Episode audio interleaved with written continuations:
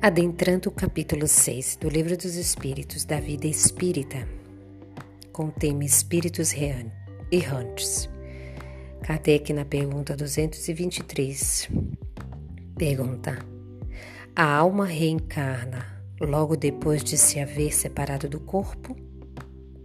Resposta: Algumas vezes reencarna imediatamente porém de ordinário só o faz depois de intervalos mais ou menos longos. Nos mundos superiores, a reencarnação é quase sempre imediata, sendo aí menos grosseira a matéria corporal.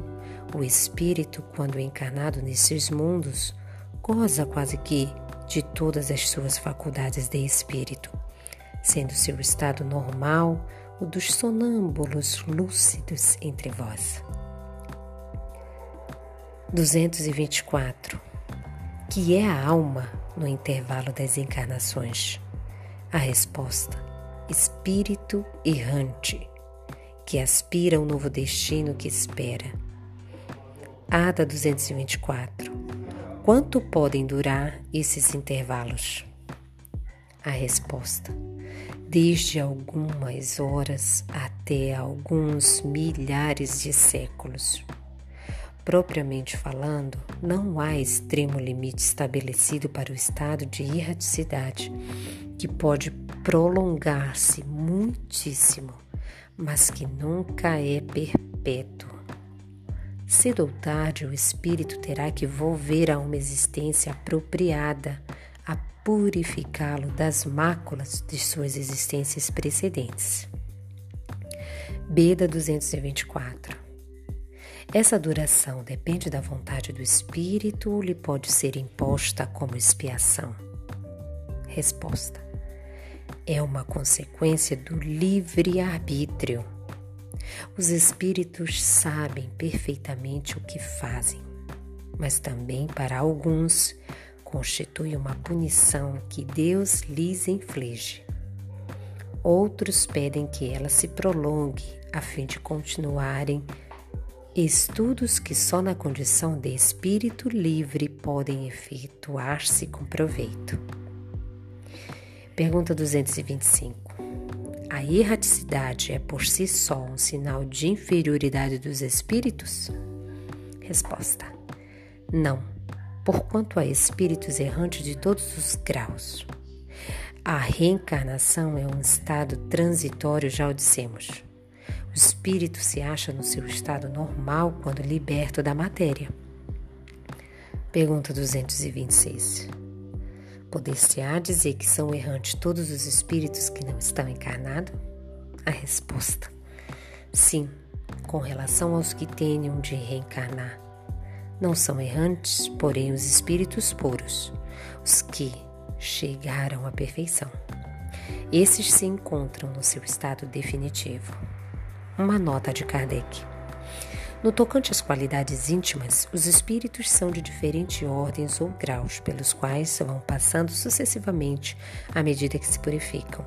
Com relação ao estado em que se acham, podem ser encarnados, isto é, ligados a um corpo, errantes, isto é, sem corpo material e aguardando nova encarnação, para se melhorarem.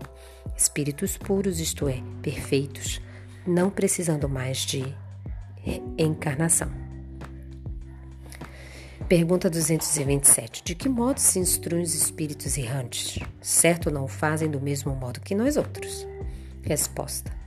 Estudam e procuram meio de levar-se. Veem, observem o que ocorre nos lugares aonde vão, ouvem o discurso dos homens doutos e os conselhos dos espíritos mais elevados. E tudo isso lhes incute ideias que antes não tinham. Pergunta 228. Conservam os espíritos algumas de suas paixões humanas? Resposta: Com o invólucro material dos espíritos elevados, deixam as paixões, mas e só guardam a do bem. Quanto aos espíritos inferiores, esses as conservam, pois do contrário pertenceriam à primeira ordem. Pergunta 229. Por que deixando a terra não deixam aí os espíritos todas as más paixões, uma vez que lhes reconhecem os inconvenientes? A resposta: Vê nesse mundo pessoas excessivamente invejosas. Imaginas que mal deixam, perdem esse defeito. Acompanhe os que na terra partem, sobretudo os que alimentaram paixões bem acentuadas, uma espécie de atmosfera que os envolve, conservando-lhes o que tem de mal, porque por não se achar o espírito inteiramente desprendido da matéria. Só por momentos ele entrevê a verdade, que assim lhe parece, como que para mostrar-lhe o bom caminho. Pergunta 230. Na erraticidade, o espírito progride? A resposta: pode melhorar-se muito. Talvez seja a vontade, sejam a vontade e o desejo que tenha de consegui-lo. Todavia, na existência corporal é que põe em prática as ideias que adquiriu. Pergunta 231. São felizes ou desgraçados os espíritos errantes? Resposta: Mais ou menos conforme seus méritos, sofrem por efeito das paixões cujas essências conservaram, ou são felizes de conformidade com o grau de desmaterialização que hajam chegado. Na erraticidade, o espírito percebe o que lhe falta para ser mais feliz e desde então procura os meios de alcançá-lo. Nem sempre, porém, lhe é permitido reencarnar como fora do seu agrado, representando isso para ele uma punição. Pergunta 232. Podem os espíritos errantes ir a todos os mundos? Resposta.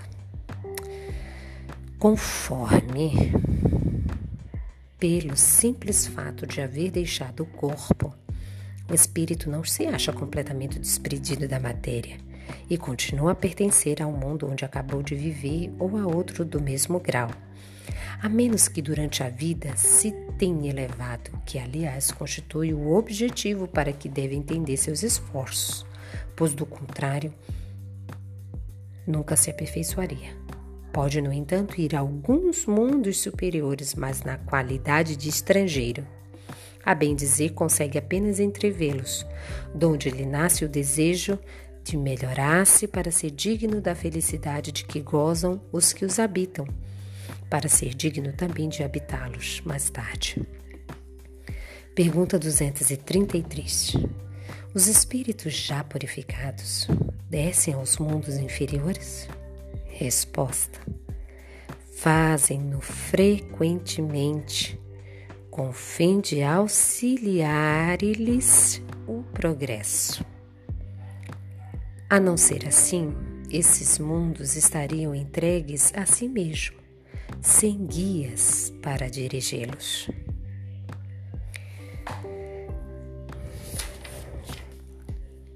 É, se a gente observar, tem muito, né, nessas questões aqui lidas sobre os espíritos errantes, a questão da punição. Né? Os espíritos dizem punição pode servir como punição, né? Ele pode pensar sendo como punição. Lembrando do que a gente acabou de ler sobre as considerações da pluralidade das existências. Deus não pune. Se Deus é onipotência, onisciência, sabedoria, justiça, ele não pune. Nós, devido ao nosso livre-arbítrio e as existências sucessivas, vamos sofrer ações das quais para nós não será tão boas. Por quê? Porque em, em existências precedentes cometemos ações para os outros que também não foram tão boas. Somente nessa linha de pensamento. Um livro que eu quero deixar para vocês procurarem para ler um pouco sobre espíritos errantes é de André Luiz, pela psicografia do Francisco Cândido Xavier. O livro é Libertação. Até mais.